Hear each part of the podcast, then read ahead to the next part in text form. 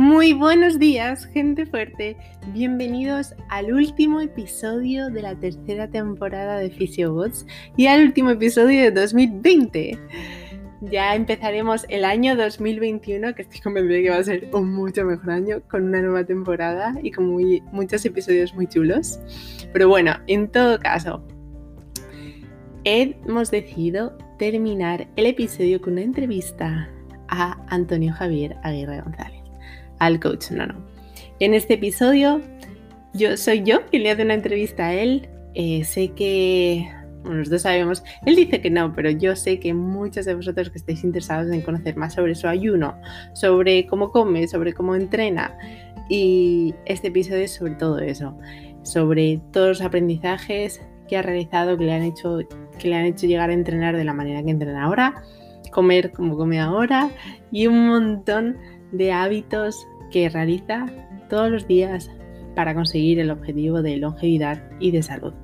Es un episodio súper interesante. Creo que todos los que estáis en la búsqueda de encontrar aquel hábito, aquella estrategia que os va a ayudar a ser mejores, más felices, más saludables, pues conocer la experiencia de Nono os puede ayudar en, esa búsqueda y seguro que os da muchas ideas.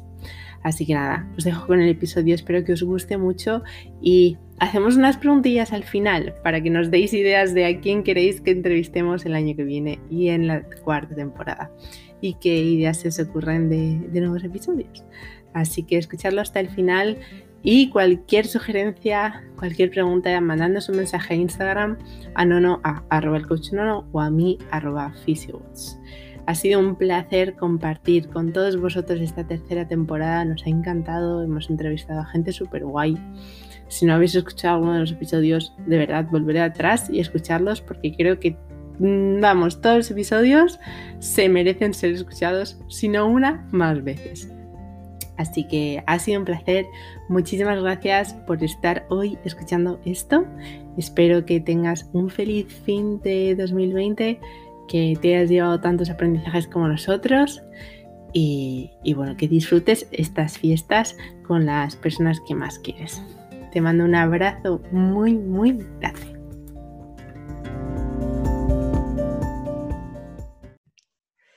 Muy buenos días, chicos. Hoy estamos en el último episodio de la temporada. Por desgracia, qué Y el último episodio de podcast que grabaremos en 2020. Por fin se acaba el 2020. A mí me ha gustado. bueno, vale. Yo lo he disfrutado mucho. bueno, pues hoy tenemos al eh, invitado más especial de todos, a Antonio Javier Aguirre, arroba el coach nono.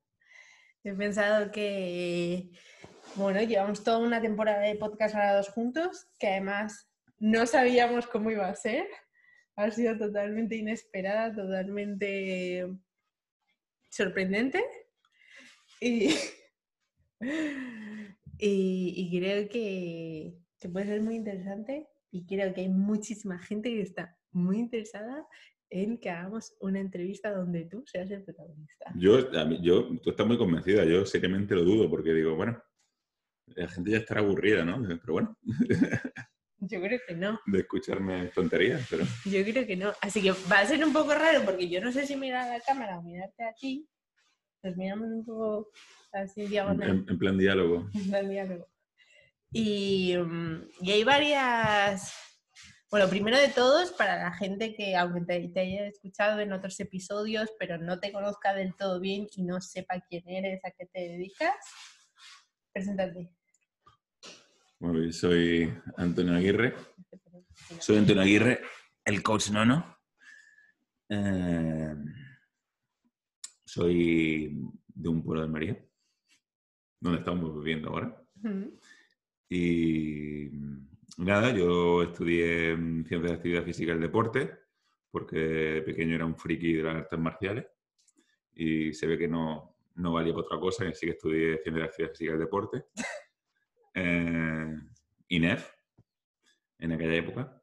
Y nada, y luego pues mm, seguí formándome, estudié, empecé a trabajar como, entrenador personal eh, al terminar la carrera y luego era algo que no, que no me satisfacía y, estando de viaje, un, viaje por Australia de mochilero, conocí CrossFit.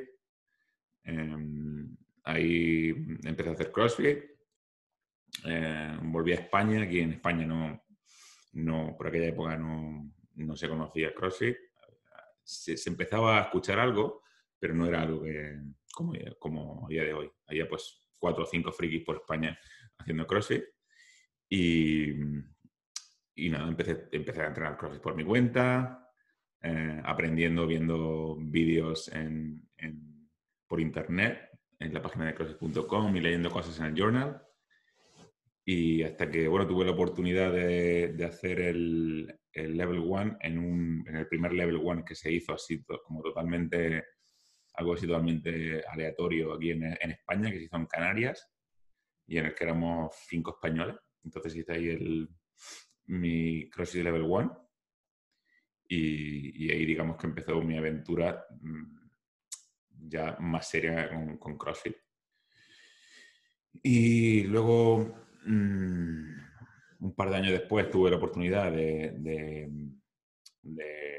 solicitar o se me dio la oportunidad de, hacer el proceso de internship, que es como el proceso por el cual mm, puedes empezar a formar parte o, te, evalúan o te valoran para ver si tienes lo necesario para trabajar para CrossFit como miembro de su staff casualmente en ese seminario, por una serie de, de casualidades del destino y avatares del destino, pues terminé siendo traductor eh, al español de ese seminario y, y, ahí fue donde empecé a, trabajar para CrossFit. Y eso fue en el 2012 que empecé oficialmente a trabajar para CrossFit como traductor y un par de años después ya finalmente ya conseguí pasar a, a formar parte del staff como entrenador para, de CrossFit. Y, eso es lo que hago a día de hoy. Mm, para. Yo, yo entiendo que, bueno, pues la gente que no te conoce cerca, que no tiene la suerte de conocerte tan de cerca como yo, pues para ellos a lo mejor CrossFit representa como un campo principal por el que te conocen y por el que te identifican. Sin embargo, yo sé que CrossFit bueno, pues es algo que está ahí, que es que súper importante en tu vida y que, sí, y que siempre lo va a ser. Sin embargo, tienes otras miles y muchísimas inquietudes. Y de hecho, pues, aunque, aunque tú ¿no? Te, lo has descrito como soy aquí, estudié INEF, trabajé de entrenador personal y ya a CrossFit en un viaje, pero en realidad no llegaste como que ha habido muchos pasos intermedios que te han hecho llegar a un estilo de vida en el que valoras la salud, en el que valoras la actividad física y que CrossFit forma parte de todo, todo ese estilo de vida. Sí, es, cierto, estoy totalmente de acuerdo. Eh, esta presentación, que al final es una presentación, mmm, es la versión ampliada de la simplificación de presentación, de, la presentación de, la, de, de, cómo me presento por regla general durante los level 1 o cuando en el contexto de CrossFit, ¿no?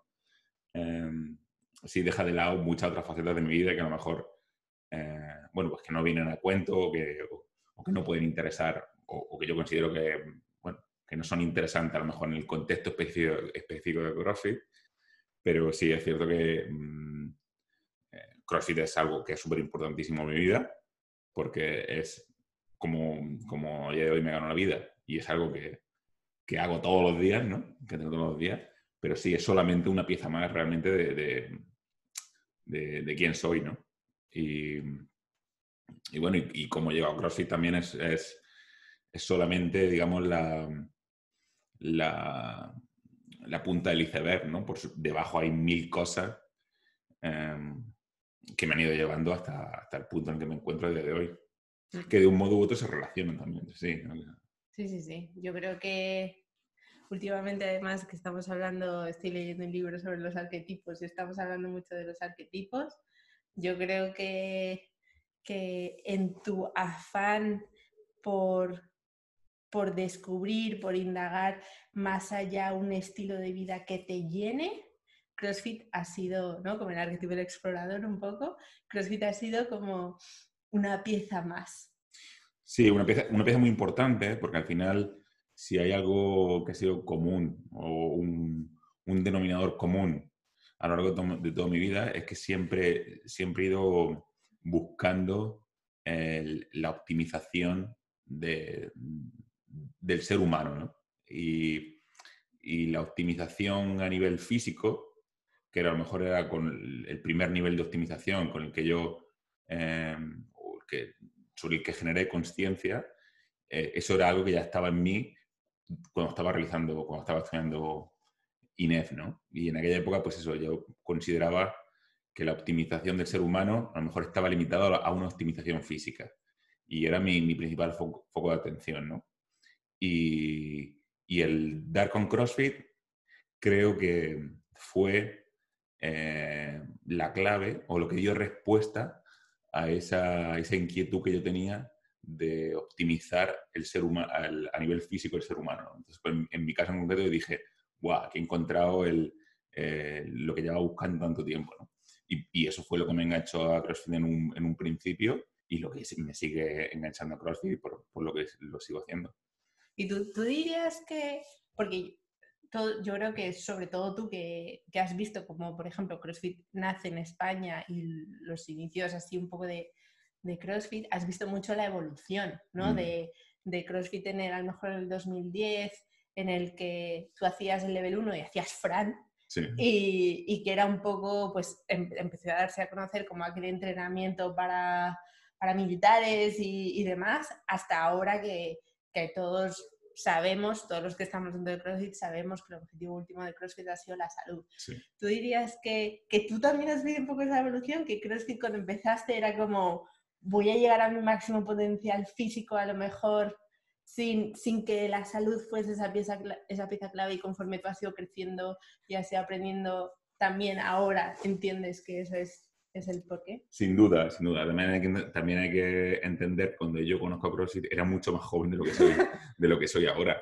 Y cuando uno es joven, su cuerpo puede tolerar eh, cosas que según vas creciendo, pues ya, mm, ya no es capaz de tolerar. Y, y a lo mejor yo cuando empecé a hacer CrossFit pues era capaz de salir de fiesta y al día siguiente eh, cascarme un entreno, cascarme un, un, Fran. Seguramente lo haría mucho peor de lo que lo haría ahora, ¿no? Pero, pero, pero podías permitirte hacer eso y hacer locuras de ese tipo. Y en aquel momento yo creo que era que sí, que CrossFit ha evolucionado. En, un principio creo que todo el mundo que se metía en CrossFit eh, entendía CrossFit como algo así, ¿no? Como la forma de entrenar para optimizar las capacidades físicas, eh, sin considerar realmente los beneficios que se puede reportar a la salud. Es, con el paso del tiempo con lo que se ve, oye, no, es que estar más en forma física o, desarrollar este estado de forma física, este fitness que, conseguimos desarrollar con CrossFit, eh, al final nos reporta salud, mejora nuestra salud. Y, y sí, yo creo que esa es una, una, apreciación que tanto que se ha ido produciendo de forma paralela tanto en CrossFit como, como en mi comprensión del deporte de CrossFit. Y em, vale, hemos dicho que a nivel de tu vida CrossFit es importante porque obviamente para la salud, que al, día de hoy es uno de, de tus vamos, tu, objetivo principal, ¿no? Mantener tu salud. La actividad física es una parte, una pieza clave y CrossFit te da todo lo que necesitas en ese aspecto. Bueno, todo o casi todo. O, casi todo. Casi todo. Mm. Em, ¿Qué otras claves dirías que a día de hoy son para ti importantes o, claves también, igual que actividad física, para lograr ese objetivo de longevidad y, de salud? Pues es curioso porque al final todas las claves que me proporcionan, que sumado a CrossFit me, proporcionan esos beneficios que, a los que yo aspiro con respecto a mi salud y mi, longevidad eh, y al mantenimiento de mi, fitness en, el paso de los años, em, son también herramientas que en un principio se podrían utilizar o se podrían considerar como, como herramientas destinadas a la mejora del fitness. Entonces, al final lo que yo veo es que cuando tú implementas una estrategia que no, no el 100% de las veces, ¿no? Pero cuando tú implementas, la mayor parte de las veces, cuando tú implementas una estrategia que repercute de forma positiva en tu rendimiento, la mayor parte de las veces también va a repercutir positivamente en tu salud y en tu, en tu longevidad. O sea, lógicamente no, no, va a ser siempre, no hay excepciones, ¿no? sí, para competición. Para competición, o sea, cuando tú quieras alcanzar esos niveles de fitness, lógicamente ya te estás alejando de, de, de la salud, ¿no? Tú puedes coger y, y tirar de ayuda química, puedes tirar de esteroides, puedes tirar de, puede ir dopado, pues sí, tu rendimiento va a ir, va a ir hacia arriba, pero es algo que va a ser puntual. Eh, no, a largo plazo, lógicamente, no va a ser algo, algo positivo para tu salud o para, para tu longevidad en la práctica deportiva, etc. ¿Y cuáles crees que son esas piezas? Ah, bueno, pues eh, yo, por ejemplo, el sueño el sueño es algo que desde mi punto de vista es importantísimo y que tiene una, repercusión muy positiva, tanto en tu rendimiento a corto plazo como en tu, en tu salud y en tu calidad de vida a largo plazo. Em, y, la comida y la nutrición. Yo creo que esas son las, dos piezas claves. Em, la nutrición, el, cuidar lo que como también forma parte de, de, mi, de mi forma de ser. Y, vale, tenemos mm, sueño, nutrición y actividad física. Eh, al igual que con, la actividad física, eh, te conozco y sé que aunque hayas seguido haciendo CrossFit, también has, has ido modificando tu mm. manera de entrenar CrossFit. O sea, a día de hoy hacemos un entrenamiento al día, algo accesorio, cinco días a la semana o si nos sentimos bien, seis días a la semana y el jueves ya nos estamos arrepintiendo, pero seis días a la semana. y, imagino que con la nutrición también ha ido evolucionando, ¿no? Como además mucha gente dice, ¿no? Como a nivel de, nutrición aprende muchas cosas, ve probando hasta que llegues a saber qué es lo que funciona para ti en un momento determinado a, nivel, de la nutrición, ¿qué, qué, cosas has probado y qué dirías que a día de hoy pues, eh, funcionan para ti? Mm, yo empecé mi aventura con, con, la nutrición, o sea, mi aventura con la nutrición em, empezó hace muchísimo tiempo, mucho antes de, hacer CrossFit. Em, ya cuando, cuando en mi año de carrera y cuando trabajaba como, como entrenador personal, pues Em, yo concedía a la nutrición un papel muy importante, aunque en aquella época la nutrición, como yo la veía o como yo la entendía, no era algo que colaborase directamente con mi salud, sino era algo más eh, funcional en el sentido en el que me reportaba unos beneficios em, que al final eran beneficios estéticos, ¿no? Em, porque era la típica, yo llevaba la típica dieta de, de, culturista, ¿no? Que al final eso es la, dieta de... Y bueno, y tú a lo mejor también eh, pensabas que el estar mejor estéticamente también implicaba que estabas en mejor forma física, aunque luego resultase que no. exactamente, pero que, iba de la mano, ¿no? Porque yo, por ejemplo, entrenaba, yo hacía, antes de, conocer CrossFit y empezar a, a profundizar en el tema del CrossFit, yo entrenaba entrenamiento culturista, entrenamiento de bodybuilding toda la vida, porque era algo que se conocía, y, y yo pensaba que estaba en forma. tenía, tenía estaba fuertecito, tenía mi pectoral, tenía mis brazos, tenía tal, se me, veía, se me veía bien y pensaba que era, que era un atleta. luego, claro, luego también entrenaba, en aquella época dedicaba también, entrenaba bastante en deporte de contacto, hacía Muay Thai y... ¿Y capoeira? Y capoeira también. Sí, sí, mi, hace mucha capoeira. Y, y, no, y no sé yo, yo empezaba a dudar de la, de la transferencia existente. yo tenía ahí esa, esa disonancia cognitiva, ¿no? Decir, no, creo, entrenar tiene que ser bueno, entrenar en el gimnasio, quiero decir, pero no sé si lo que estoy entrenando en el gimnasio, a la hora de la verdad, tiene alguna transferencia positiva a las otras cosas que hago, ¿no? A la capoeira o al, o al, o al Muay Thai, ¿no?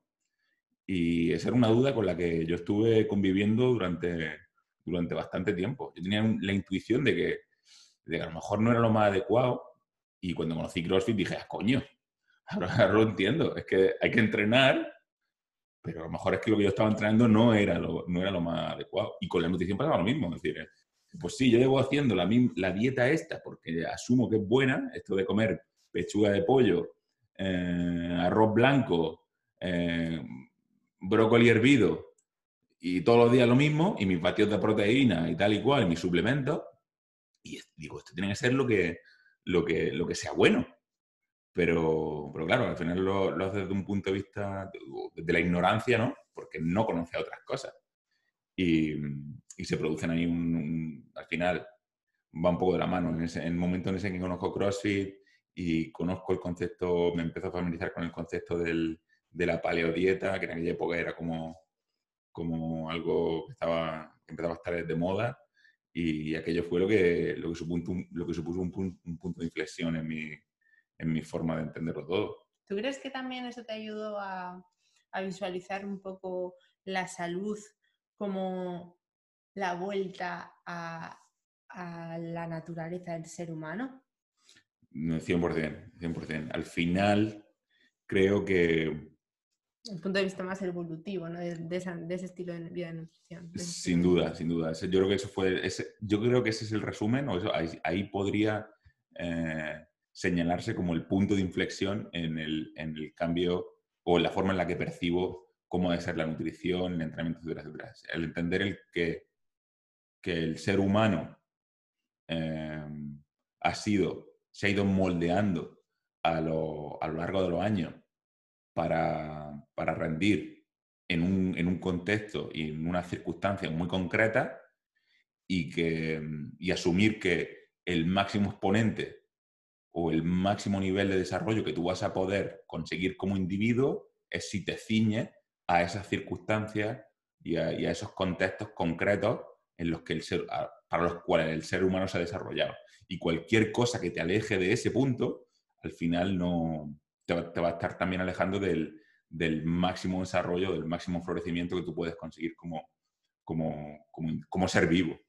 Ok, entonces de ahí viene un poco lo de la dieta paleo, ¿no? Que, que, para la gente que no lo conozca, pues intentan comer todos aquellos alimentos que podríamos haber comido hace tropecientos años, nada de alimentos procesados y que sean un poco lo, lo más naturales posibles. ¿no? Sí, sí, sí, eso, esa, esa, es la definición al final, es el alimentarse en base a alimentos eh, a los cuales tuviésemos acceso antes de que se produjese la revolución agrícola. Esa digamos que es la, el, la definición de, de, la dieta paleo. Ok, y, mm, y desde aquel momento, que, que yo sé que por, por, por, los 2010 tal, la dieta paleo estaba, estaba como muy relacionada con CrossFit, aunque luego CrossFit pasó a, a lo que se enseña en el level 1, los, los... Bueno, a día, de hoy, a día de hoy también ha evolucionado con... ¿Qué se sigue?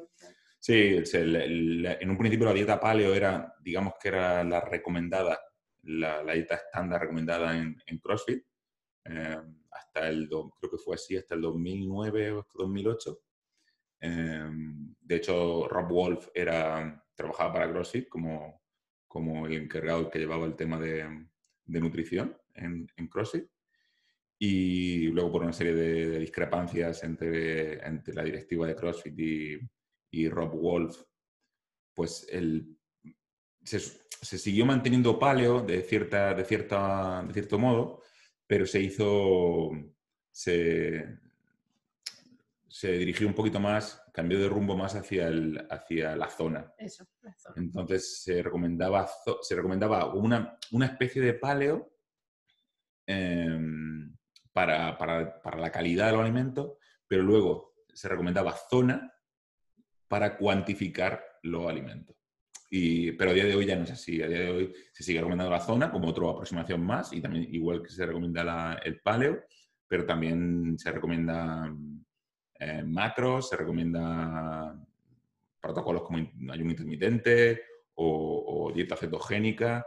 Al final eh, al final se, termina por recomendar un enfoque nutricional que funcione para el, para, para el individuo. Ok, entonces, digamos que probaste el value, probaste la zona, eh, probaste los macros y sigues con tus macros, probaste el ayuno y sigues con el ayuno, eh, has probado la keto, has probado la dieta carnívora. Sí.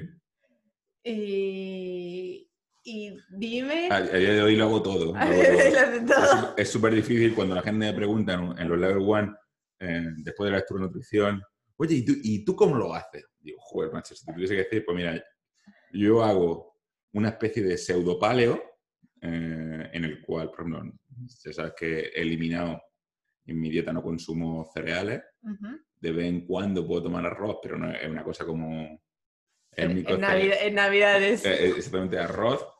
Em, luego, además, también hago un intermitente.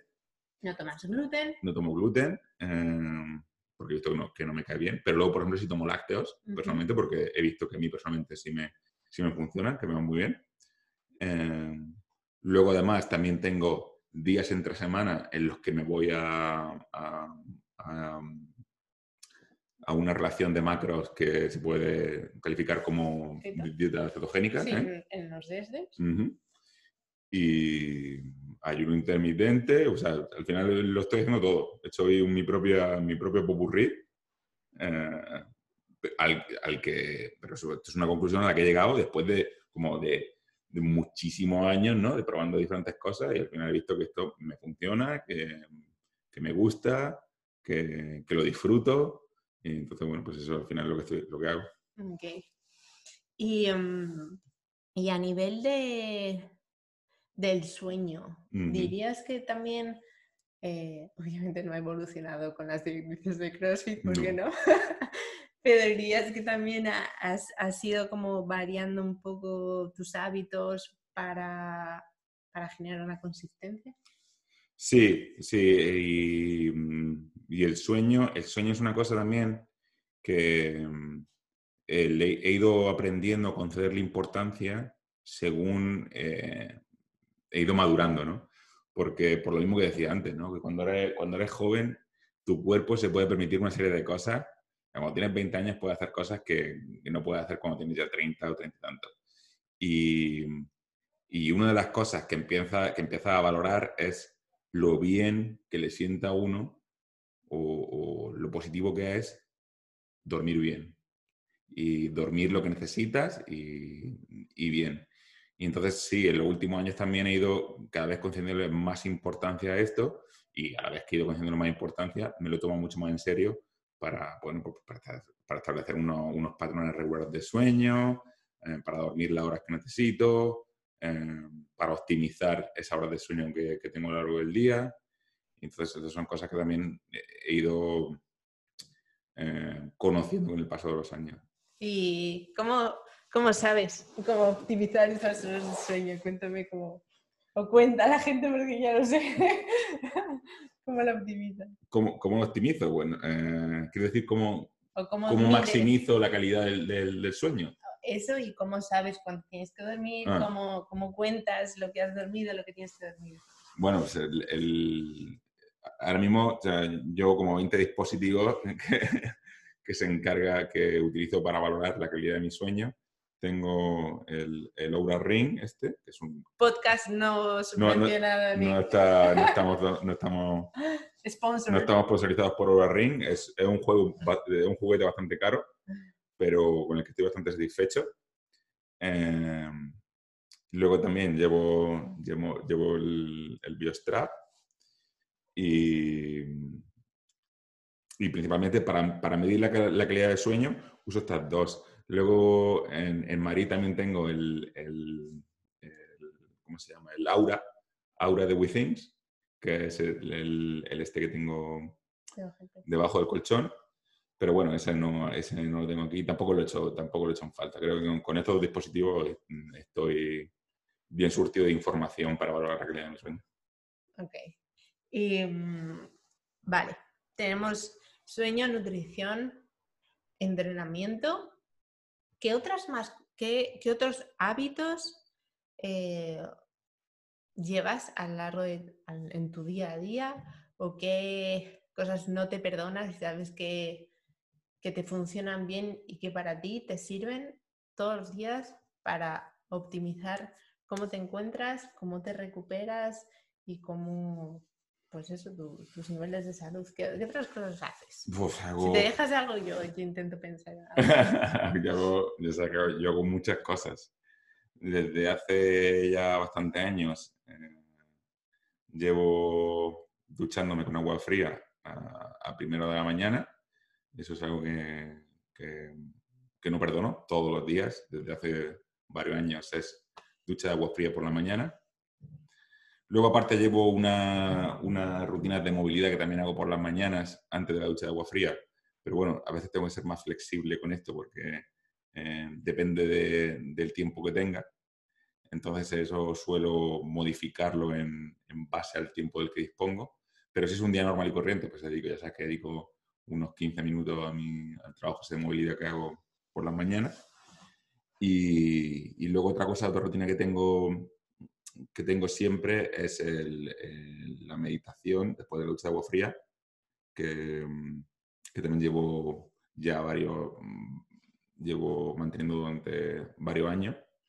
Y, pero, y esto es otra cosa con la que a veces tengo que jugar dependiendo del tiempo del, tiempo del que dispongo. Pero mínimo, mínimo 10 minutos de meditación todas las mañanas sí, sí, sí que hago. Y si tengo si tengo más tiempo, si dispongo más tiempo, pues de entre 20 minutos y media hora. ¿Y también haces todos los días caminas? Todos los días tengo que, tengo que seguir mis mi 10.000 pasos diarios. Em, menos los domingos. ¿Los domingos que descansas? Que los domingos que descanso. ¿Y qué más cosas? También eh, lleva gafas de... Ah, bueno, esto es por el sueño. ¿eh? la, También. Las gafas, las gafas con filtro de, luz, azul que me pongo todos los días a partir de, la, de las 6 de la tarde. O sea que al final son como pequeña, pequeñas estrategias. Yo creo que al final son, son mini hábitos que en su conjunto hacen... Perdón, que está el gato arañando. que hacen que, bueno, pues que para ti ya son fáciles de cumplir. Sí, al final se convierten, se convierten en rutinas. Que se convierten en rutinas y que, bueno, y que tú sientes que, te vienen bien. El día, el día que no, que no las cumples, ¿en qué lo notas? Sí, ¿Realmente lo notas o cómo lo notas? Es que es, que es complicado porque eh, cuando me preguntabas antes, decir, ¿cuáles son las tres cosas, los tres pilares que son, que, son innegociables para una persona que quiere, que quiere o que está preocupada por su salud y por su, por su fitness, etcétera, etcétera? Y hemos dicho sueño, comida y entrenamiento, ¿no? Es así. Eso, eso te va a dar, esas tres, esas cosas, si tú las llevas bien y te preocupas por ellas, te van a dar el, el, el 80% o el 90% de, de, lo que tu cuerpo puede llegar a ser. Y luego ya el resto al final son pequeños detalles eh, que a lo mejor tienen mucho menor peso específico en, en, la suma de todo, pero es como, son lo que te da el, el, el, plus, ¿no? Esto es como, como la regla de Pareto. Tienes que, eh, para conseguir un, un, un 75%, un 80% de los beneficios, tienes que invertir un 25%. Y para conseguir ese 25 ese 20% restante de los beneficios, entonces ya tienes que currártelo mucho más. Tienes que empezar a, dedicar más tiempo y a, y a, preocuparte más por ello. Y ahí es donde aparecen pues, todas esas cosas que, que yo incorporo ¿no? en, en, mi día a día. Eh, vale, te voy a hacer otra pregunta, que esto no lo habíamos hablado antes del podcast. a ver si no me lo he preparado. pero que se me ha ocurrido y, que creo que, puede ser muy interesante. Al final estamos hablando de, del aspecto físico, quieras que no. Y bueno, seguramente que en función de cada autor se pueden dividir eh, las esferas del ser humano en, varias, ¿no? Pero imaginemos a nivel físico, eh, mental y, no sé, espiritual y emocional, como no sé si serían cuatro, espiritual, emocional, mental y físico, o serían tres. pero bueno, al final nos hemos centrado mucho en lo físico, ¿no? A nivel mental, digámoslo, más, más cognitivo, igual, igual sí ahí podemos meter la meditación. Mm. eh, Y otra- bueno, y no, no lo he dicho, o sea, mi, mi ejercicio mental es diario, o de, de rutina, que, También podemos a, a meter ahí todo lo que lees todos los días, eh, la cantidad de, de formaciones que estás haciendo que nadie sabe, pero también. Y, y va- vamos a meternos un poco en el lado más emocional y espiritual, si podemos decirlo, o más filosófico, igual que hay gente que a la palabra espiritual le suena un poco raro, ¿no? Eh, a ni- a ni- ese, ese nivel emocional o ese nivel filosófico, ¿tú crees que también es algo que, que has ido madurando? sí, sin, sin duda. sin duda. ¿Dónde, dónde, te, ¿Dónde te posicionas ahora? Cortamos. Es Segunda parte. Eh, es, es muy difícil, es muy difícil, porque eh, al final yo creo que estoy, que, que en, ese, en ese campo me encuentro actualmente en, en- en una búsqueda eh, eh, igual que la que pasé hasta que, hasta que encontré CrossFit. ¿no? Y por suerte, cuando encontré CrossFit, encontré algo daba respuesta a esas necesidades o a esas inquietudes que yo tenía.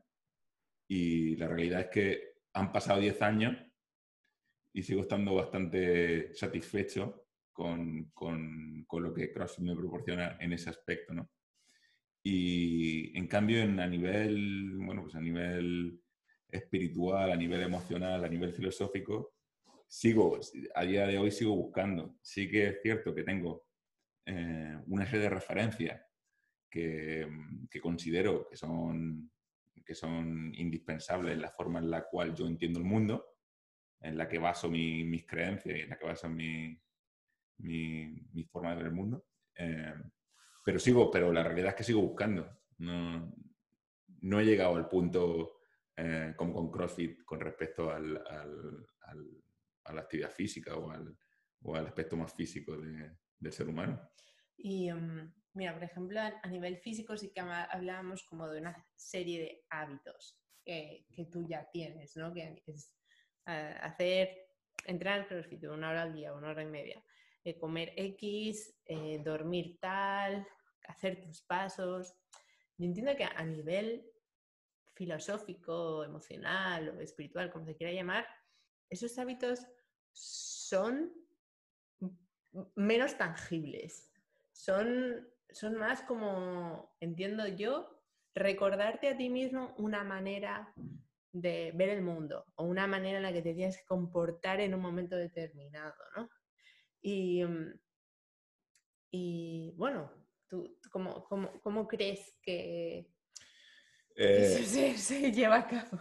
Bueno, al final se lleva, se lleva a cabo con, con la práctica constante, porque es que al final nuestro comportamiento, el- nuestro comportamiento como individuos, al final no es más que eh, la repetición constante de patrones y de comportamientos.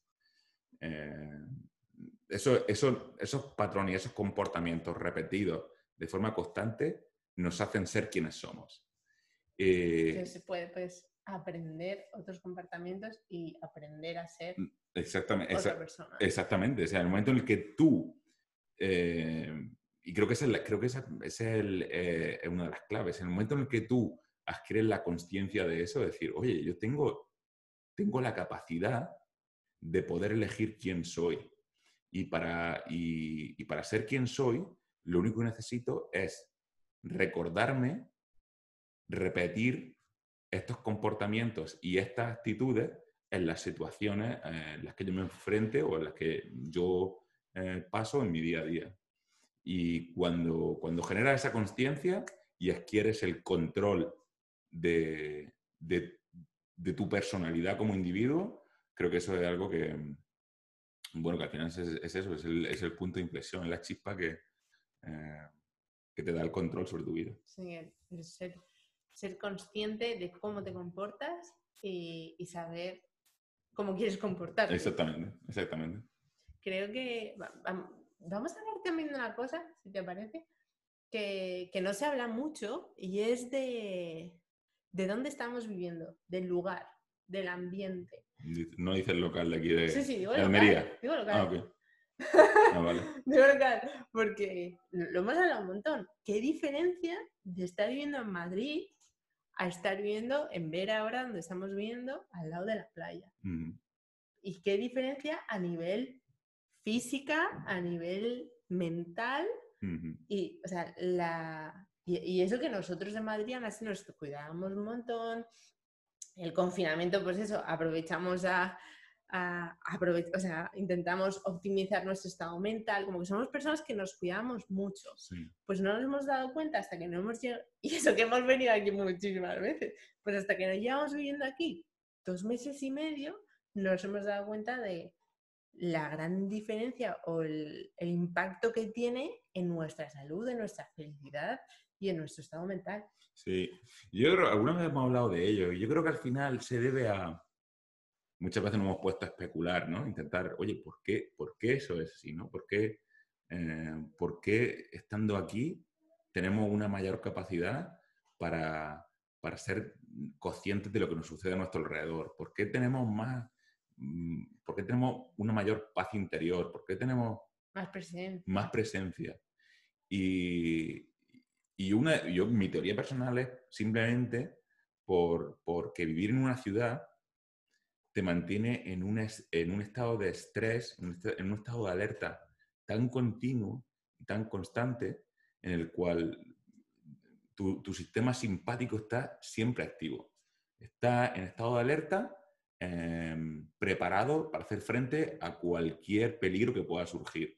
Y, y es totalmente antinatural, ¿no?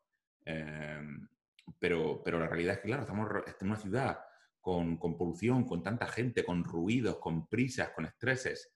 Al final tu cuerpo no es capaz de identificar si es eso o si estás en, en mitad de la selva y te atacan los leones, ¿no? Entonces, claro, tu, tu- tu- tu organismo al final, tu sistema simpático está activo para hacer frente a esas situaciones de peligro y eso impide o eso focaliza tu atención en, en- en una serie de, de- de puntos muy concretos eh, que al final te alejan de la realidad de tu entorno, ¿no? O sea, te desconectan de- del mundo a tu alrededor, ¿no? Focalizan tu atención en, eso- en esos mm, riesgos potenciales. Y el hecho de estar aquí, en un entorno en el cual desaparecen esos estreses, desaparecen esa, eh, esos ruidos, esa, esa polución, esas prisas, permite que tu, que tu sistema parasimpático esté mucho más activo, lo cual deja un hueco a tu mente, ¿no? Un, un hueco y un espacio em, que al con el cual al final te puedes relacionar más con tu entorno, un entorno mucho más amplio que te- al final te favorece esa, esa paz y esa tranquilidad y que te da hueco para, para poder dedicar más tiempo a, Mm. a eso, a ver el mundo, a, a pensar sobre ti, eh, etcétera, etcétera. Y, y bueno, y decir también que no- nosotros no estábamos mal en Madrid. No, no, no, porque... No, no, no estábamos mal. O sea, no, yo soy de Madrid y aunque de hecho había vivido en el campo cuando me fui a Francia con los caballos, a trabajar con los caballos, eh, cuando estuve en reunión viví en una isla tropical eh, y he vuelto a Madrid. Y aún así, cuando estábamos ahora en Madrid, yo, o sea, aparte de toda la movida del confinamiento, ¿no? que no fue agradable para nadie, pero bueno, lo llevamos y, y no fue una experiencia súper... En el, en el momento no fue una experiencia dura, luego cuando salimos ya fue como, madre mía, lo hemos pasado. Pero bueno, que, que fue como, pues está, es, Madrid estamos normal, estamos bien, no, Sí. no... Yo, yo creo que al final pasa como con, con- con la, cuando ponen la- una rana en una olla, ¿no? Es decir, el- Mm. y, y le Sí. pone el agua y entonces, claro, la rana al final muere hervida porque no es consciente, eh, es incapaz de ver el cambio de temperatura progresivo que se va produciendo, ¿no?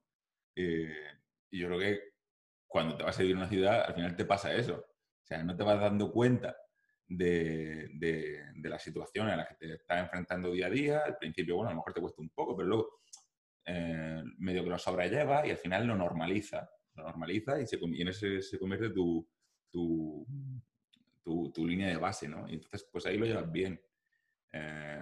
Igual que puede pasar con la dieta, ¿no? Cuando le dice a alguien, no, no coman, no coman legumbres, que las legumbres no son buenas.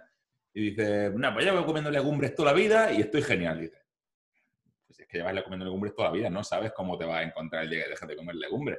El día en el que dejes de tirarte peos pues, y, te notas ligero de, la tripa, a lo mejor dices, coño, ¿qué cojones estaba haciendo yo comiendo legumbres, no? Pues con, la, con vivir en una gran ciudad como Madrid, pues es lo mismo, ¿no? Yo en Madrid estoy de maravilla. Pues a lo mejor tienes que salir y ver cómo es la vida fuera de, de, una gran ciudad, ¿no? Alejado de, de esos estrés, de la polución, de, la gente, etcétera, etcétera.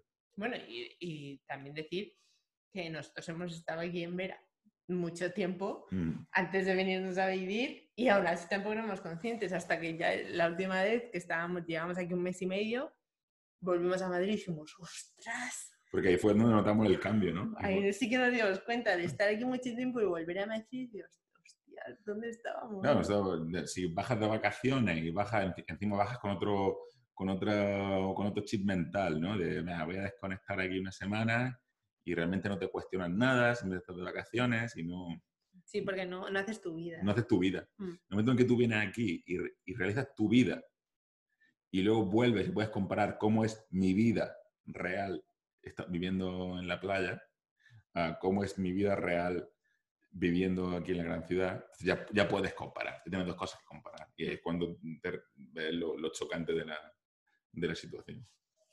Venga, vamos a, vamos a terminar el podcast y aprovechando que es el último podcast de la temporada, ya vendrá la cuarta temporada para el año que viene, pero aprovechando que es el último podcast de la temporada y que por fin vamos a terminar este año, por fin, dice por fin.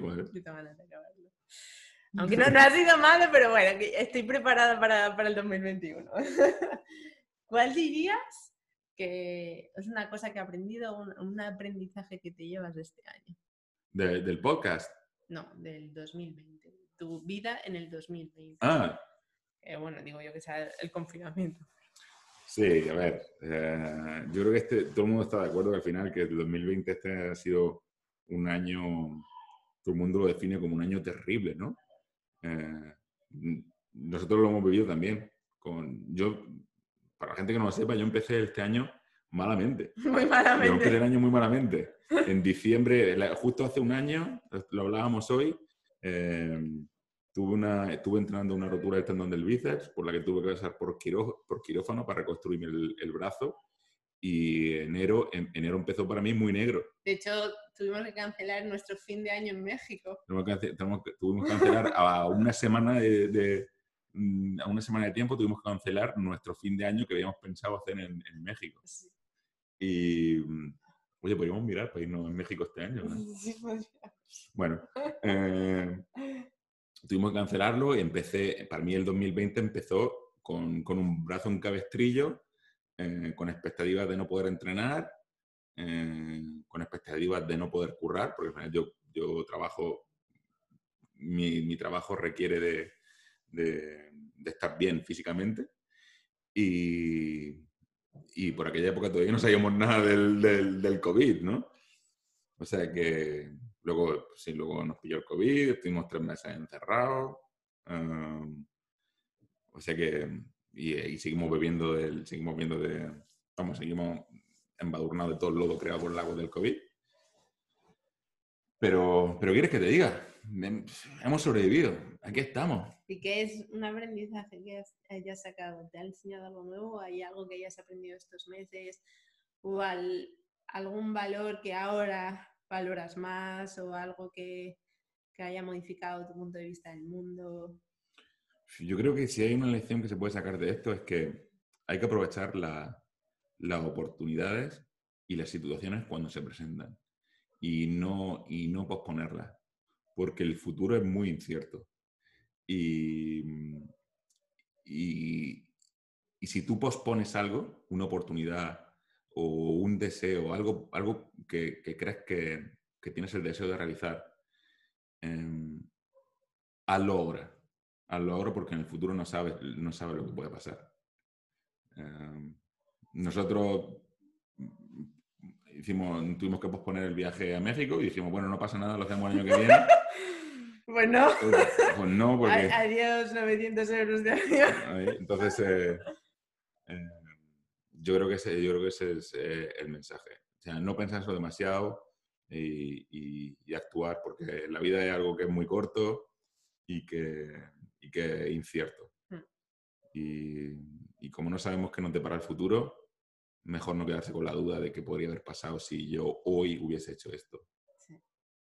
Yo, yo estoy contigo. Y vamos. Creo que ese es mi aprendizaje también. Mm. Pues nada, ¿algo más que quieres añadir para terminar tu podcast? Dedicado al coach, ¿no? Dedicado. Pues yo aprovecharía para preguntar a la gente sobre qué quieren, sobre qué quieren eh, escuchar podcast.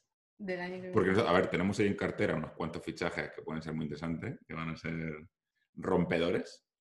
Pero bueno, nunca está de más también saber por dónde van los tiros, ¿no? Y qué, qué le gustaría escuchar a los oyentes, ¿no? Sí.